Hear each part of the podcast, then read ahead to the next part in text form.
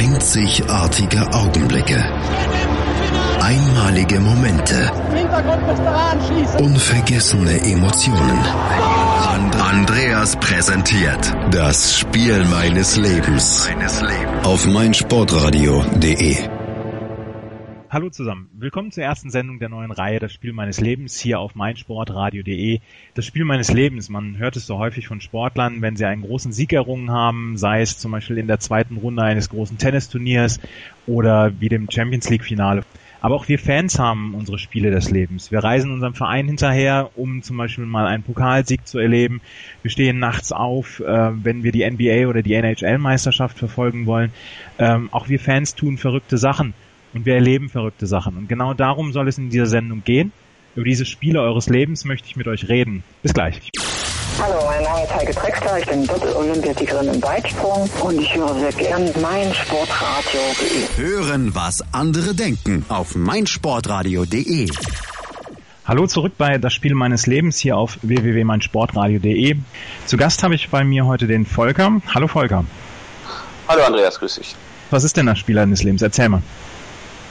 Ja, das Spiel meines Lebens ist, ist das Achtelfinale Deutschland-Schweden von der WM 2006 ähm, und, und äh, zwar aus mehreren Gründen. Ähm, das Spiel meines Lebens, so das, das, das hat für mich hat das zwei Komponenten. Das eine ähm, ist, das war einfach ein tolles Fußballspiel ähm, und das das andere ist die Randumstände sind halt auch besonders ähm, geprägt ähm, durch die WM 2006 im eigenen Land. Ähm, ich glaube, das war der beste Sommer ever äh, ähm, vom, vom, vom Wetter her. Wir hatten vier Wochen Sonnenschein, hier mal ein Gewitter, hatten eine äh, ganz tolle Stimmung äh, ähm, im Land, hatten ähm, viele, viele äh, tolle Gäste auch, auch ähm, hier in Deutschland. Und ähm, das war einfach eine ganz tolle Atmosphäre in diesem Land und ich glaube, ähm, man unterschätzt sogar die Nachhaltigkeit dieser, dieser Wirkung noch ein bisschen, was wie das äh, Bild von Deutschland, die äh, auch verändert wurde durch die WM 2006. Ähm, ich ab und zu treffe ich noch noch im Arbeitsumfeld oder privat ähm, ausländische Freunde oder Bekannte, die immer wieder auch über die WM 2006 sprechen und ähm, und sagen, wie toll das hier war, wie toll die Atmosphäre war. Ähm, und, und das war einfach eine ganz, ganz tolle Zeit 2006 äh, während der WM. Und ähm, mein, das Spiel meines Lebens, eben, über das wir heute sprechen, ich glaube, in der WM hätte es ein paar potenziell mehrere Spiele meines Lebens geben können, war halt dann ganz eindeutig das äh, Achtelfinale in Deutschland gegen Schweden. Ähm, weil das einfach, ähm, wir sprechen ja nachher noch detaillierter drüber, man war von der deutschen Mannschaft so ein Fußballspiel bis dahin nicht so gewohnt, wie man das vielleicht heute ist. Heute ähm, zum Glück äh, können wir solche Spiele öfter erwarten, aber damals ähm, konnte man so eine dominante, hervorragende Leistung einfach, einfach auch nicht erwarten. Und, und das war alles in einem ein, ein ganz runder Tag und deswegen ist das das Spiel meines Lebens. Du hast es schon gesagt, wir haben ähm, ein Spiel gesehen 2006, am 24. Juni 2006, äh, was man so in der Art nicht erwarten konnte. Die deutsche Mannschaft ist ähm, relativ langsam in die WM gestartet äh, mit einem 4 zu 2 Sieg über Costa Rica. Ähm, das war das Eröffnungsspiel und die Stimmung hatte sich noch nicht so richtig auf die Massen, äh, ist noch nicht so richtig auf die Massen übergegangen. Das änderte sich dann mit dem Spiel 2, äh, mit dem äh, Spiel gegen die Polen, wo wir in der neun, bis zur 90. Minute ja Dauerdruck auf das Tor der Polen gemacht gemacht haben und dann erst in der 90. Minute, dass das 1 zu 0, das erlösende 1 zu 0 fiel durch ähm, Oliver Neuville nach Flanke von David Odonka, der in dem Spiel ja wohl die einzige Flanke seines Lebens gebracht hat. Ja, absolut. Also das sind so, so die fünf Sekunden Ruhm für David Odonkor, was ja danach auch zu einem, zu einem, ich glaube, einen der besseren Transfers äh, für Borussia Dortmund geführt hat. Ich weiß gar nicht, sechs oder sieben Millionen haben wir, glaube ich, für den bekommen. Hat sich ja danach verletzt, also fairerweise muss sagen, hat er echt auch ein bisschen Pech gehabt, aber ähm, also in dem Spiel äh, in Dortmund, also ausgerechnet auch noch in Dortmund, ja eins, eins der stimmungsvollsten Stadien in Deutschland, auch bei Länderspielen auch immer eins der stimmungsvollsten Stadien. Ich erinnere da, und auch für wichtige Spiele, ich erinnere da noch immer an das 4-1 gegen die Ukraine vor der WM 2002, war glaube ich auch in Dortmund. Mhm. Ähm, und dann in der in der 90. Minute ähm, kommt ausgerechnet Odonko eingewechselt, wo man sich vorher gefragt hat, was will er mit dem eigentlich bei dieser WM? Der kann nur schnell laufen, sonst nichts. Hat er da auch getan und hat dann ähm, diese Flanke reingeschlagen und ausgerechnet dann eben auch Oliver Neville, ja auch eher ein Randdarsteller macht dann das Tor und, und dann, dann merkte man, wie das Stadion in Dortmund explodierte und, ähm, und, und sinnbildlich auch die Stimmung in Deutschland dann entsprechend explodierte. Ähm, da ist so die, die, die Büchse der Pandora geöffnet worden, auch stimmungstechnisch. Ähm, wo, wo man, wo man wirklich sagen könnte, da ging dann die WM so richtig los und, und die Euphorie startete so richtig nach diesem Spiel. Ähm, das war nachhaltig wichtig für das, für das gesamte Turnier der deutschen Mannschaft, glaube ich. Dann unentschieden, dann ein Wackelspiel gegen Ecuador nachher hypothetisch, aber ich weiß nicht, wie es dann gelaufen wäre. Und, und ähm, das war einfach ähm, eminent wichtig und vielleicht auch genau dieser Spielverlauf, dass man eigentlich vorher 3-0 führen muss und dann in der 90. halt dich durchgebissen hat, dann noch das Tor gemacht hat. So ein orgiastischer Jubel, muss man schon fast sagen. Ähm, das war, glaube ich, der Kicker für die WM. Absolut. Du sagst es, ähm, das Spiel gegen Ecuador war dann quasi Schaulaufen, beziehungsweise da wurde der erste Platz gesichert und dann das Achtelfinalspiel gegen die Schweden klargemacht. Bis gleich. Das Bundesliga-Special. Alle Spiele, alle Tipps, alle Tore. Jeden Freitag ab 12 Uhr, zwei Stunden live auf meinsportradio.de. Übrigens kannst du jetzt alle Sendungen auch einzeln abonnieren. Auf iTunes oder auf meinsportradio.de.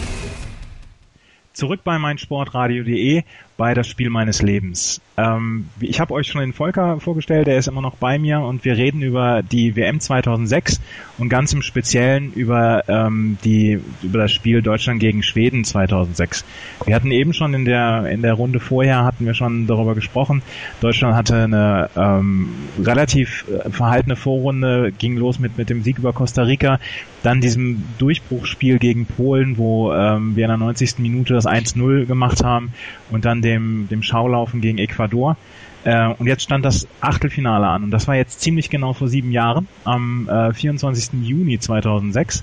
Und ähm, Volker, erzähl ein bisschen was über den Tag. Ja, ähm, ich habe ja vorhin schon gesagt, das Spiel meines Lebens, das, das hatte oftmals zwei Komponenten. Das eine ist, dass es wirklich ein tolles Fußballspiel war und das hatte für mich dann auch durchaus ja ein paar besondere Randumstände. Ähm, ich wohne, wohne zwar in Nürnberg im Süden der Republik, allerdings meine gesamte Verwandtschaft kommt ähm, aus dem Nordwesten der Republik in der Nähe von Meppen. Dem geneigten Fußballfan äh, wird das was sagen. Und ähm, in der Tat an dem Freitag äh, vor dem Spiel hatte einer meiner zahlreichen Onkels ähm, Silberhochzeit und meine Tante natürlich auch. Ähm, und, und das sind, ähm, gerade dadurch, dass das eine sehr große Familie sind und, und wirklich eine sehr harmonische Familie, sind das ganz tolle Feiern. So, das heißt, am Freitag konnte ich natürlich diese Silberhochzeit nicht sein lassen, musste natürlich aber dennoch am Samstag nach München ähm, und musste dafür schon mal sausen lassen den Frühshoppen nach der Silberhochzeit, äh, bei uns äh, Hahnholen genannt ähm, der oftmals noch ein Stück weit lustiger ist als die eigentliche Silberhochzeit. Aber ähm, ja, das Achtelfinale Deutschland-Schweden hat dann doch gewonnen und ich bin dann relativ früh morgens am Samstagmorgen ähm, nach zum Flughafen Münster Osnabrück gefahren, um dann nach München zu fliegen zu dem Spiel. Ähm, und war dann am Flughafen und da gab es durchaus einen eine Zehntelsekunde Schockmoment, wenn ich das sind so Dinge, die vergisst man dann ja einfach nicht. Ich sitze da und warte dann am Gate ähm, und dann kommt eine Durchsage. Ich dachte, okay, Boarding geht los. Und dann kommt, äh, kommt halt die Durchsage, sehr geehrte Münchenreisende. Leider müssen wir Ihnen mitteilen, dass aufgrund eines, eines technischen Problems am Flugzeug, und ich habe schon gedacht, um Gottes Willen, wir kommen jetzt nie los oder was auch immer, und da kam eine Zehntelsekunde später hat der Hinweis, eine Nutzung der Toilette auf dem Flug nach München nicht möglich ist. Also und äh, ähm, der Flug nach München von Münster ist halt, wie weit ist der? 50 Minuten. Das kann man gerade noch verschmerzen. Und ich habe mich da schon am Flughafen Münster Osnabrück vom Fernseher gesehen, weil weil weil der Flug nicht ging. Ähm, aber dann bin ich bin ich äh, bin ich bin ich dann entsprechend hingeflogen nach München. War dann auch sehr zeitig äh, in München am Flughafen und von da dann äh, auch zum Stadion und war in der Tat auch ähm, schon am Stadion, bevor die Stadiontore überhaupt aufgemacht haben. Ähm, und bin dann, so wie man das früher dann auch gemacht hat, mit Stadiontoreöffnung direkt rein auf den Platz und, und erstmal Atmosphäre schnuppern. Ähm, und und ähm, ja, von da, da war im Prinzip von Anfang an in dem Stadion, selbst wo es noch leer war oder vor dem Stadion, war eine unheimliche Freude auf das Spiel zu merken. Und zwar eine Freude deswegen, weil man war Favorit, die deutsche Mannschaft hat den Kick gefunden, hat vernünftigen Fußball gespielt und es war eine wirkliche Vorfreude auf das Spiel. Ähm, mit einer gewissen Spannung gepaart, aber, aber insgesamt war es eine sehr sehr, sehr, sehr freudige Atmosphäre auf ein schönes Achtelfinale bei Sonnenschein. Ich glaube, es hatte irgendwas paar 20, 30 Grad an, an dem Tag. War total warm und, und ähm, auch die schwedischen Fans, ich meine, ähm, die sind da eh, die skandinavischen Fußballfans sind da eh super in, in, in Großteilen, so waren es auch die schwedischen Fans, so dass nachher in dem Stadion auch unter den Fans eine wunderbare Atmosphäre war ähm, und, und ähm, das hat so richtig schön auf das Spiel eingestimmt. Ähm, geholfen haben sicherlich auch zwei, drei kühle Biere vor dem, vor dem Spiel. Ähm, und, und in der Tat dann im Block angekommen saß tatsächlich auch ähm, Mr. Jackett, äh, äh, Uli Stielicke, zwei Reihen äh, hinter uns und hat, glaube ich, für den DFB das Spiel von der Warte aus dann entsprechend auch später ähm, später, später äh, ähm, analysiert. Ich glaube, ich glaub, er war beim DFB noch beschäftigt, bin gerade gar nicht ganz sicher. Ähm, und auch er strahlte vor dem Spiel eine unheimliche Zuversicht, aber was noch viel schöner war, eine unheimliche Freude auf das Spiel aus. Und das, das ähm, zog sich eigentlich durch den ganzen Tag im Prinzip von morgens, wo ich aufgestanden bin, über den Flug bis ins Stadion. Es ist eine, eine, eine selten erlebte Vorfreude vor dem Spiel, wie ich sie, wie ich sie vor dem Spiel hatte. Also ähm, das, das gehört absolut dazu. Das war ein Samstag, das Spiel, oder? Das war ein Samstag. Das war ein Samstag. Ja. Am Tag vorher gab es kein Spiel, weil da nämlich die Achtelfinals losgingen äh, wenn ich es recht erinnere. Ähm, und man hatte ja so ein bisschen auch das Gefühl, den Deutschen kann gegen Schweden eigentlich nicht wirklich viel passieren. Ähm, Schweden hatte sich so ein bisschen ähm, durchgestolpert, hatte sogar nur ein Unentschieden gegen Trinidad und Tobago in der Vorrunde gehabt.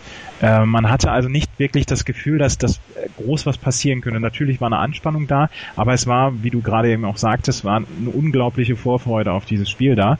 Und ähm, das, das das strahlte dann auch auf die auf die Zuschauer aus und beziehungsweise es war ja in ganz Deutschland, es war eine, eine wirklich Riesenstimmung. Ähm, ich weiß noch, dass es direkt nach dem Spiel gegen Polen gab es ja schon Autokorsos. Ähm, das setzte sich dann gegen Ecuador fort und ähm, ich weiß, dass der einzige Korso, den ich mitgemacht habe, war das Spiel, also nach dem Spiel dann ähm, gegen Schweden. Das war der einzige Autokorso, den ich mitgemacht habe. Aber ähm, wie gesagt, die, die, die ähm, Vorfreude war da und es wurde eigentlich gesagt, nee, gegen die Schweden kann uns nichts passieren. Und ähm, ich glaube, das war dann auch so, so der, der, der Kicker für das Spiel an sich. Ähm, kommen wir mal zu der Aufstellung. Damals hat ähm, der spätere natürlich äh, Hauptdarsteller Lukas Podolski gespielt und der stand so ein ganz kleines bisschen in der Kritik zu dem Zeitpunkt. Es war einer der wenigen, die äh, noch nicht ihre Form gefunden hatten. Absolut. Also der hat in den ersten beiden Spielen äh, ähm, ja, unglücklich gespielt, würde würd ich es mal sagen. Also eher unauffällig. Ähm, hat insbesondere gegen, äh, gegen Polen, wenn ich mich recht entsinne, zwei, drei wirklich hundertprozentige Chancen gehabt, wo, wo er mindestens eine davon machen muss. Also die Kritik wäre noch viel, viel stärker gewesen, glaube ich, hätten wir das Spiel gegen Polen nicht gewonnen. Damals hätte Oliver Neville das, das, das Tor nicht gemacht. Und, und ähm, ja, Polly ist ja irgendwie eine, irgendwie eine Type. Ich glaube, der, der stand im Prinzip, jeder andere Fußballer würde sagen, der stand total unter Druck. Ich glaube, der ist da mit seiner eigenen Gelassenheit und vielleicht auch ein bisschen böse gesagt Unbedarftheit einfach rangegangen und der ist einfach immer wieder auf den Platz gegangen und hat sein Spiel gespielt. Ähm, und und ähm, ich glaube auch, der hat sich davon nicht richtig beeindrucken lassen ähm, und hat er ja dann da auch, ähm, ohne den, jetzt dann in das Spiel auch einsteigend, in den ersten 15 Minuten völlig zu Recht, äh, das, hat gezeigt, dass er völlig zu Recht gespielt hat und hat halt die beiden Tore auch eiskalt gemacht. Ja, das ist dann halt auch ein Lukas Podolski, der dann entsprechend da ist und an, an guten Tagen und er hat, finde ich, immer noch in der Nationalmannschaft besonders meist in, ins, unterm Strich mehr gute als schlechte Tage, da macht er die Dinge halt auch.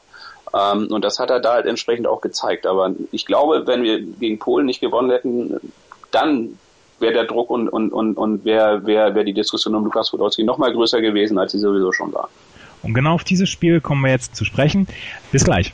Olympiasiege, Weltrekorde, Titel und Medaillen. Sports Heroes, Helden des Sports im Gespräch. Meinungen. Wer Drogen nimmt, wer manipuliert, der wird über kurz oder lang auch die Quittung dafür kriegen. Anekdoten. Sie sehen aus wie Birgit Fischer. Ich sage, naja, ich bin's ja auch. Packende Geschichten. Es war einfach für mich selbst auch unglaublich, dass es mit einer Stunde Training am Tag geklappt hat, Olympiasieger zu werden. Sports Heroes. Sports Heroes. Jeden Mittwoch neu um 12 Uhr auf meinsportradio.de.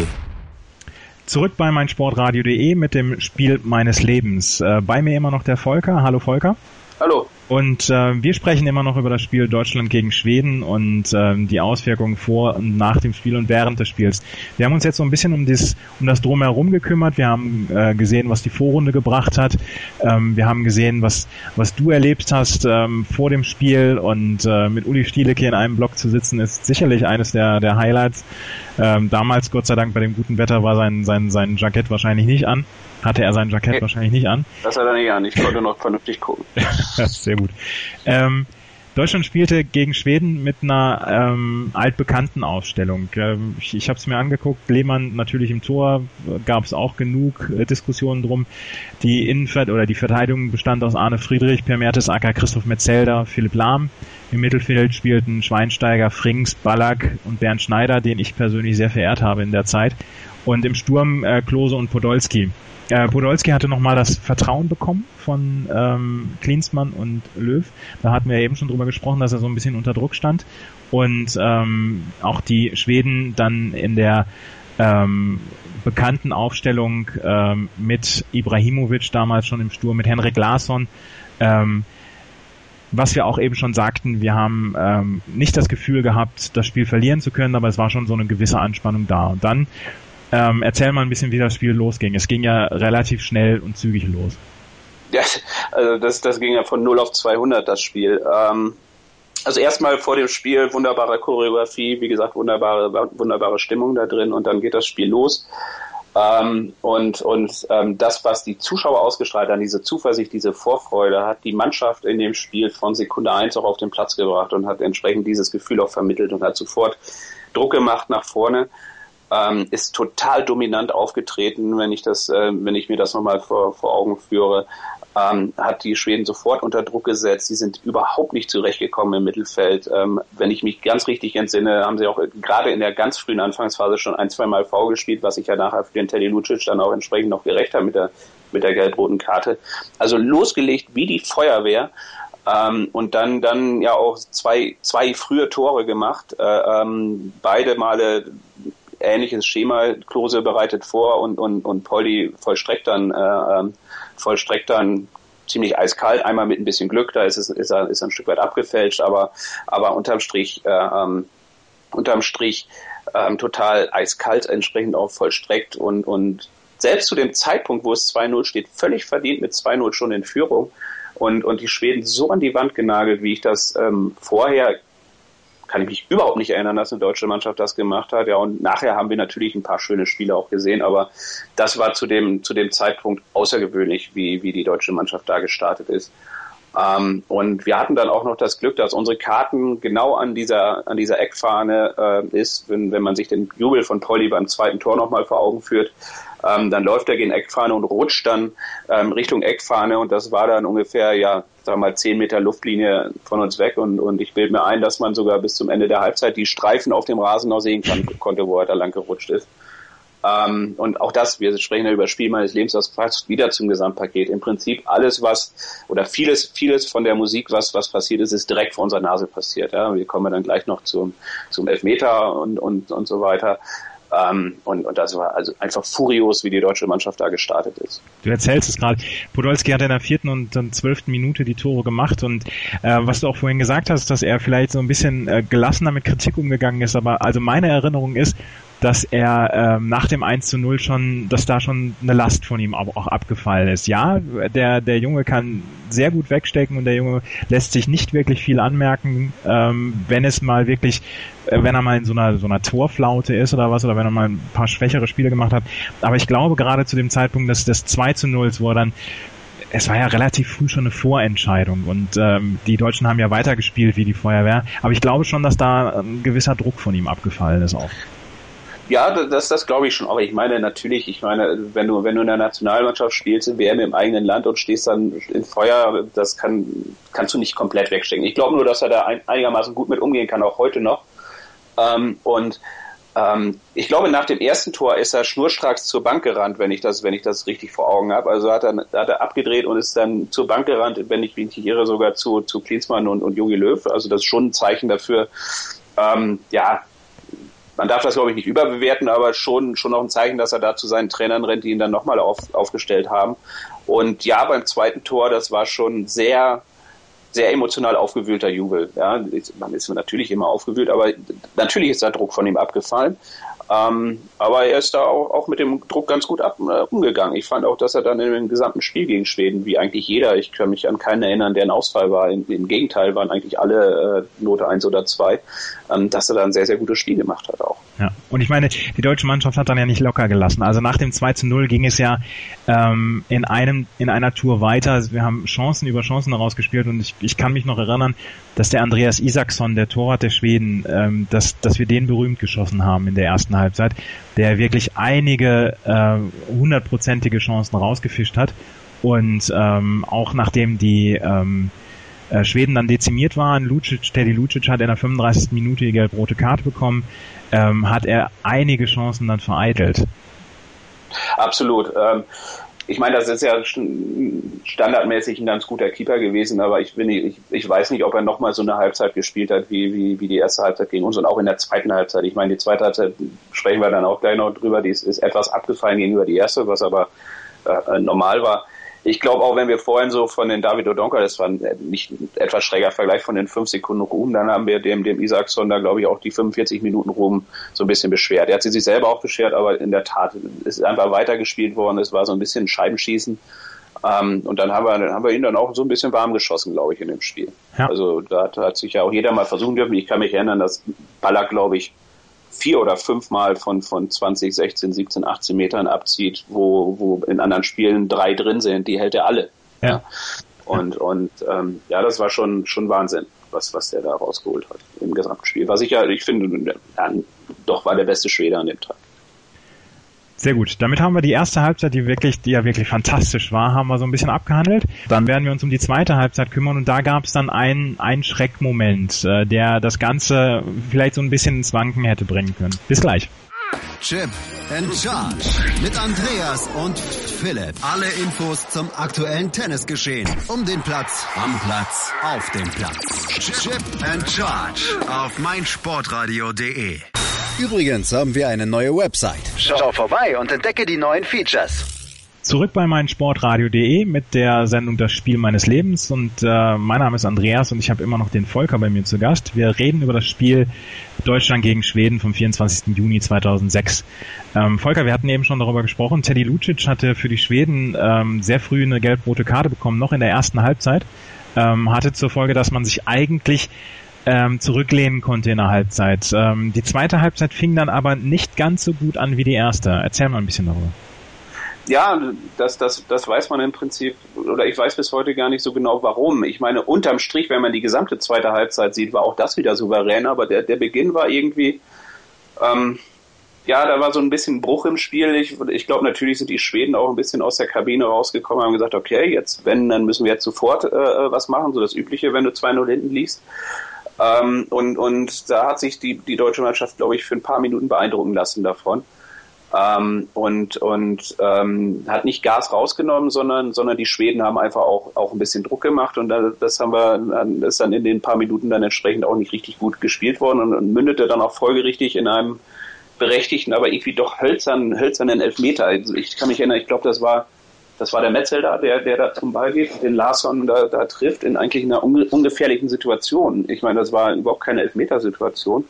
Und das passte so ein bisschen zu der Phase, so ein bisschen verunsichert, so ein bisschen huddelig, nennt man das, äh, glaube ich, auch, äh, äh, nicht gut organisiert. Und, und mündete dann auch in diesem etwas hölzernen, unbeholfenen Elfmeter, äh, äh, den, den die Schweden dann zurecht zugesprochen bekommen. Auch das war wieder direkt vor unserer Nase. Das konnten wir also wirklich, wirklich sehr gut sehen. Und das hat dann im Stadion auch so ein bisschen für, ja nicht Schock, aber das war, war überraschend. Was ist denn jetzt los? Jetzt gibt es Elfmeter, was passiert eigentlich, wenn der reingeht? Und ähm, das war ähm, dann schon schon so ein neuralgischer, neuralgischer Punkt nochmal in dem Spiel, ähm, als dann der Elfmeter gefunden wurde. Ähm, hypothetisch zu sagen, was passiert wäre, wenn er drin gewesen wäre. Aber eins muss man dann, glaube ich, auch sagen, wenn man einen Elfmeter schießen muss bei dem Turnier, dann hätte ich bei dem Turnier nicht gerne gegen Jens Lehmann einen Elfmeter geschossen. Ähm, zeigt sich ja auch nachher in dem Viertelfinale gegen, gegen Argentinien. Aber ähm, der hat halt ähm, ein unfassbar souveränes Turnier gespielt und ich muss da mal ganz kurz äh, in ein anderes Spiel wechseln und zwar in das Halbfinale gegen Italien. Ähm, ich glaube, ich kann mich nicht erinnern, dass ich mal so eine souveräne, ruhige, beruhigende Torwartleistung gesehen habe äh, wie Jens Lehmann in dem Spiel äh, gegen Italien damals. Ähm, unfassbar sicher, viele Flanken runtergepflückt. Ähm, und einfach die Ruhe in dem Spiel gehabt und und ähm, und die hat er im Übrigen gegen Schweden auch ausgestrahlt und ich hätte keine große Lust gehabt, den den Elfmeter gegen ihn zu schießen. Und ähm, der Henrik Larsson macht das ja dann, der, der schießt den Elfmeter als gefaulter Spieler. Ja, manchmal treffen diese Klischees dann auch zu. Und schießt dann in der Tat so einen Uli Hoeneß Gedächtniselfmeter. Ich, der, der war ja, glaube ich, meilenweit drüber, der, der Elfmeter, wenn ich mich entsinne. Und ich glaube, der ist nur, nur nicht aus dem Stadion geflogen, weil, weil das komplett überdacht ist. Ähm, und, und das war durchaus nochmal so ein neuralgischer Punkt in dem Spiel. Wichtig, dass der nicht reingeht, weil danach konnte wirklich gar nichts mehr passieren. Ja. ja. Ähm, da war auch die Zuversicht, Rubelli wieder da. Und, und, und da wusste jeder, okay, die treffen nicht mal mit dem Elfmeter. Sie haben ja ansonsten auch nicht, ich weiß gar nicht, ob sie überhaupt eine Torchance hatten. Ich glaube eine. Ähm, und, und haben auch keine wirkliche Gefahr ausgestrahlt. Und da war im Prinzip klar, dass in dem Spiel nicht mehr viel passieren kann. Ja.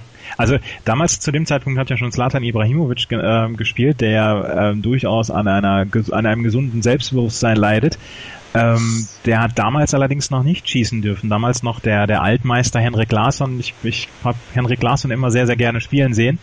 Ähm, in dem Spiel hätte er wahrscheinlich nicht zum Elfmeter antreten sollen. Es waren noch ein paar andere wirklich erfahrene Leute dabei. Also die, die ähm, schwedische Mannschaft zeichnet sich ja immer dadurch aus, dass sie wirklich viele erfahrene Leute da drin hatte. Lucic war zu dem Zeitpunkt schon aus, ähm, aus dem Spiel. Melberg hätten sie noch gehabt. Sie hätten Ibrahimovic schießen lassen können, aber Henrik Larsson war damals der alles überstrahlende Spieler noch in, in Schweden und äh, es war eigentlich folgerichtig, dass er den äh, Elver auch schießt. In dem Fall hat er ihn dann wirklich in den äh, Frühabendhimmel von München geschossen. Ähm, aber das war so auch der Punkt, wo ich gedacht habe, äh, oh, oh, oh, was passiert denn jetzt, wenn die das 2-1 schießen? Ich war zu dem Zeitpunkt, ähm, bis zu dem Elfmeter war ich eigentlich sehr ruhig, habe gedacht, das äh, spielen wir jetzt über die Runden. Beim Elfmeter habe ich gedacht, scheiße, da ist mir so einiges durch den, durch den Kopf gegangen, wo ich gedacht habe, oh Gott, oh Gott, dieses Selbstbewusstsein, was die ähm, Deutschen haben, vielleicht zerbricht das jetzt dadurch, dass sie ähm, den, den Anschlusstreffer kassieren. Aber nach dem, ähm, nach dem verschossenen Elfmeter hat man dann ja ähm, dann nicht mehr das Gefühl gehabt, als könnte da noch irgendwas anbrennen und letzten Endes ist, ist ja auch nichts angebrannt. Also wir, wir reden ja davon, dass die, die Deutschen das wirklich äh, souverän runtergespielt haben. Sie haben das total souverän runtergespielt. Das waren im Prinzip nur 10, 15 Minuten, wo eine gewisse Unsouveränität da war.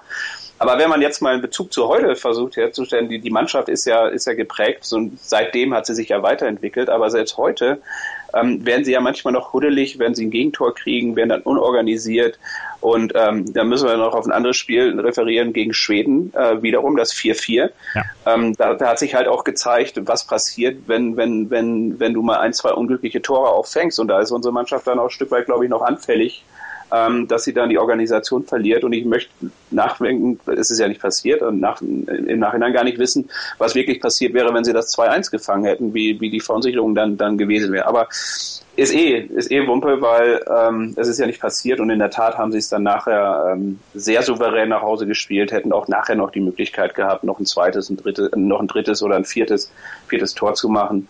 Ähm, aber im Stadion hat man nach dem Elfmeter auch gemerkt, unter den Zuschauern und auch im Schwedenblock, der neben unserem Block dann war, da wusste jeder, jetzt passiert hier gar nichts mehr. Ja, also das war, ähm, das war eine ganz klare Kiste dann im Nachhinein.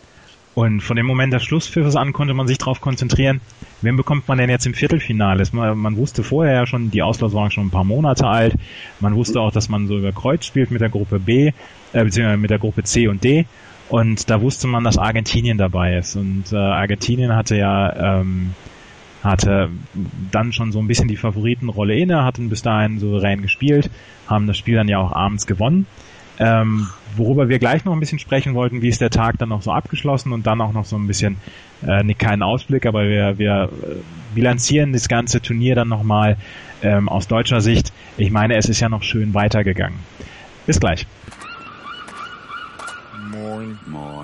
Hast das Spiel gesehen? Ja. War ganz gut, ne?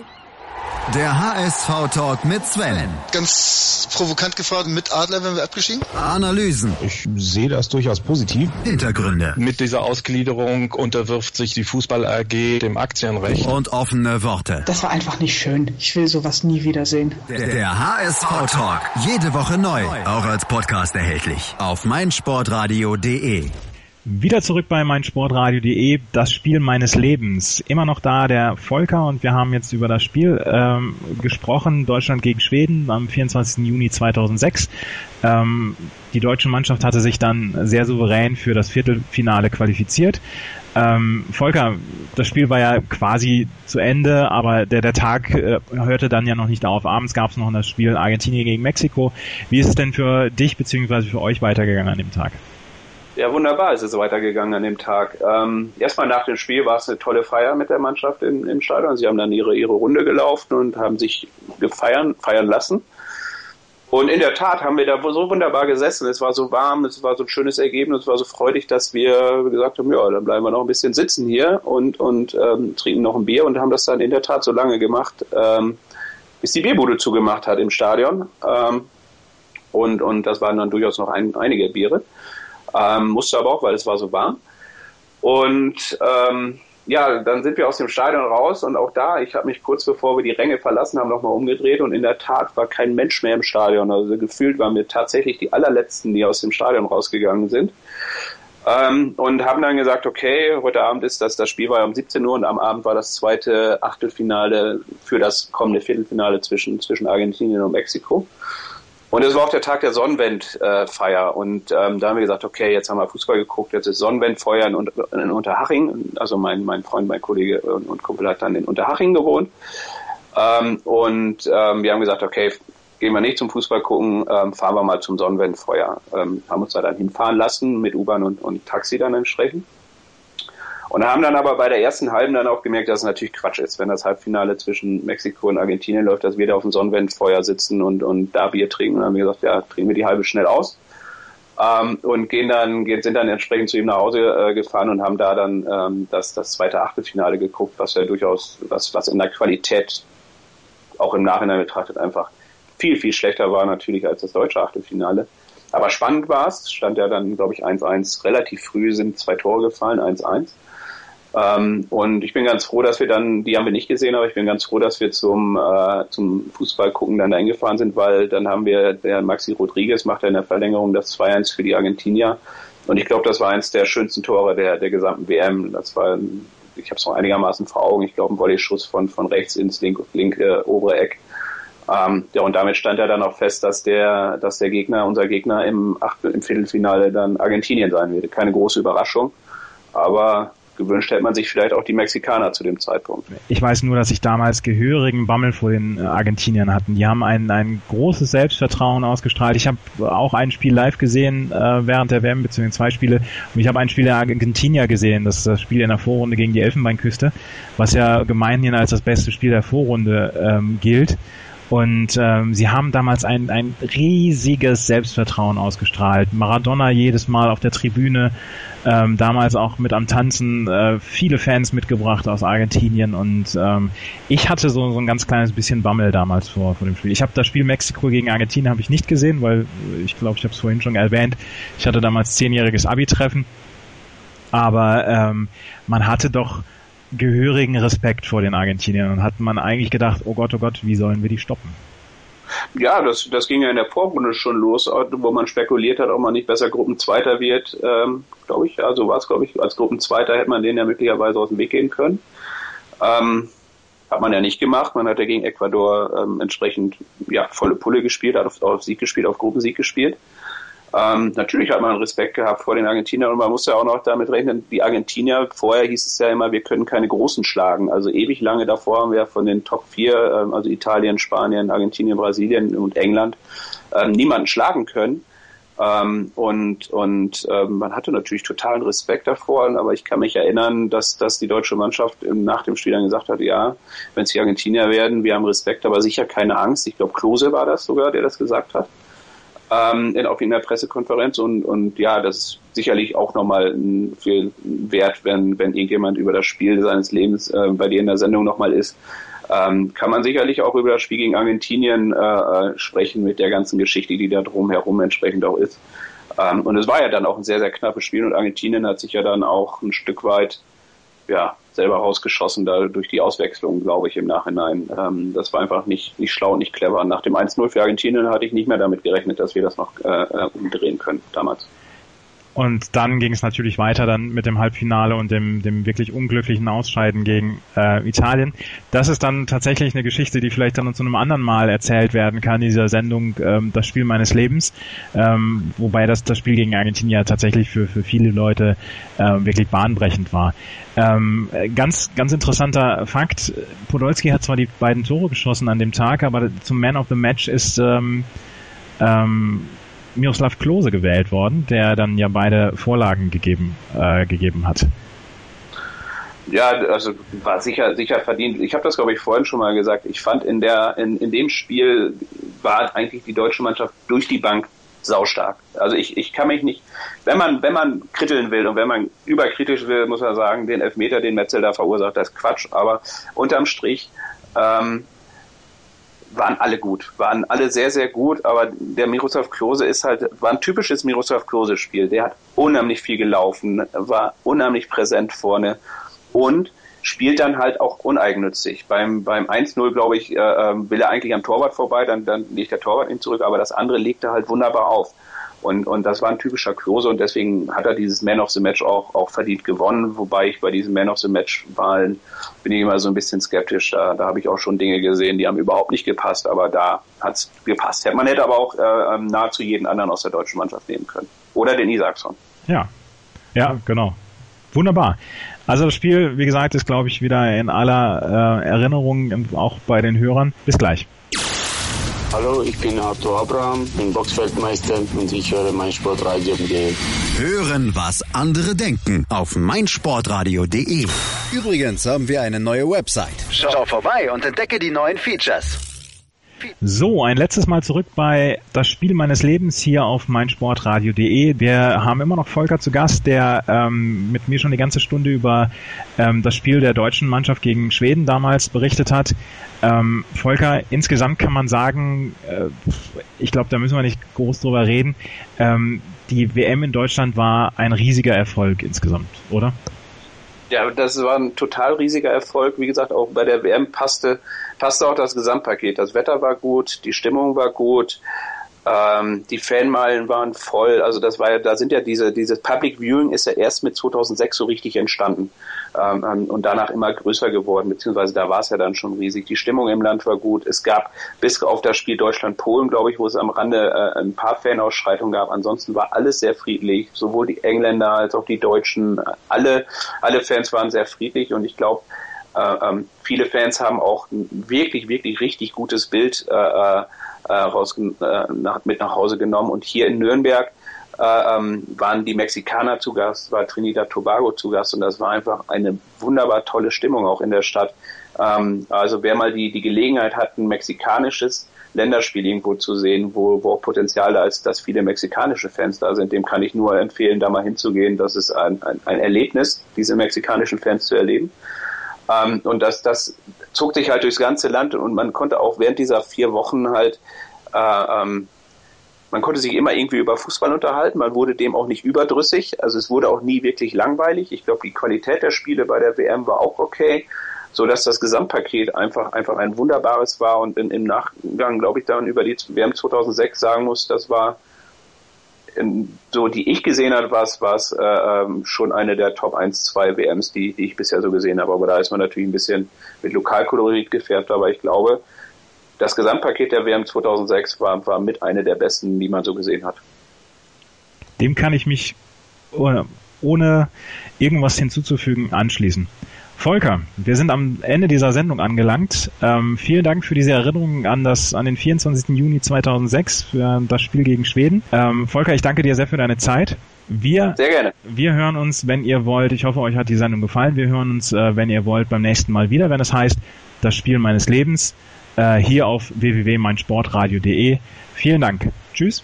Wie viele Kaffees waren es heute schon? Kaffee spielt im Leben vieler eine sehr große Rolle. Und das nicht nur zu Hause oder im Café, sondern auch am Arbeitsplatz. Dafür gibt es Lavazza Professional. Kaffee am Arbeitsplatz, der genauso lecker schmeckt wie in eurem Lieblingscafé. Die perfekte Kaffeelösung für jede Art von Unternehmen. Klein, mittel, groß. Ihr habt auf jeden Fall einen Kaffee, der schmeckt. Die richtige Motivation für eure Arbeitstage. Alle Infos zu Lavazza Professional findet ihr auf lavazzapro.de mit allen Kaffeelösungen für euer Büro. Ich habe mich natürlich schockverliebt, weil die war wirklich ganz, ganz klein. So begann die Mensch-Hund-Beziehung zwischen Christina und Tierschutz und Frieda. Und wie es danach, nach dem ersten Moment der Verliebtheit, so weiterging und welche Klippen es danach zu umschiffen galt, das hört ihr in der neuen Ausgabe von Iswas Dog, dem Podcast für harmonische Mensch-Hund-Beziehungen. Iswas Dog? Mit Malte Asmus. Überall, wo es Podcasts gibt.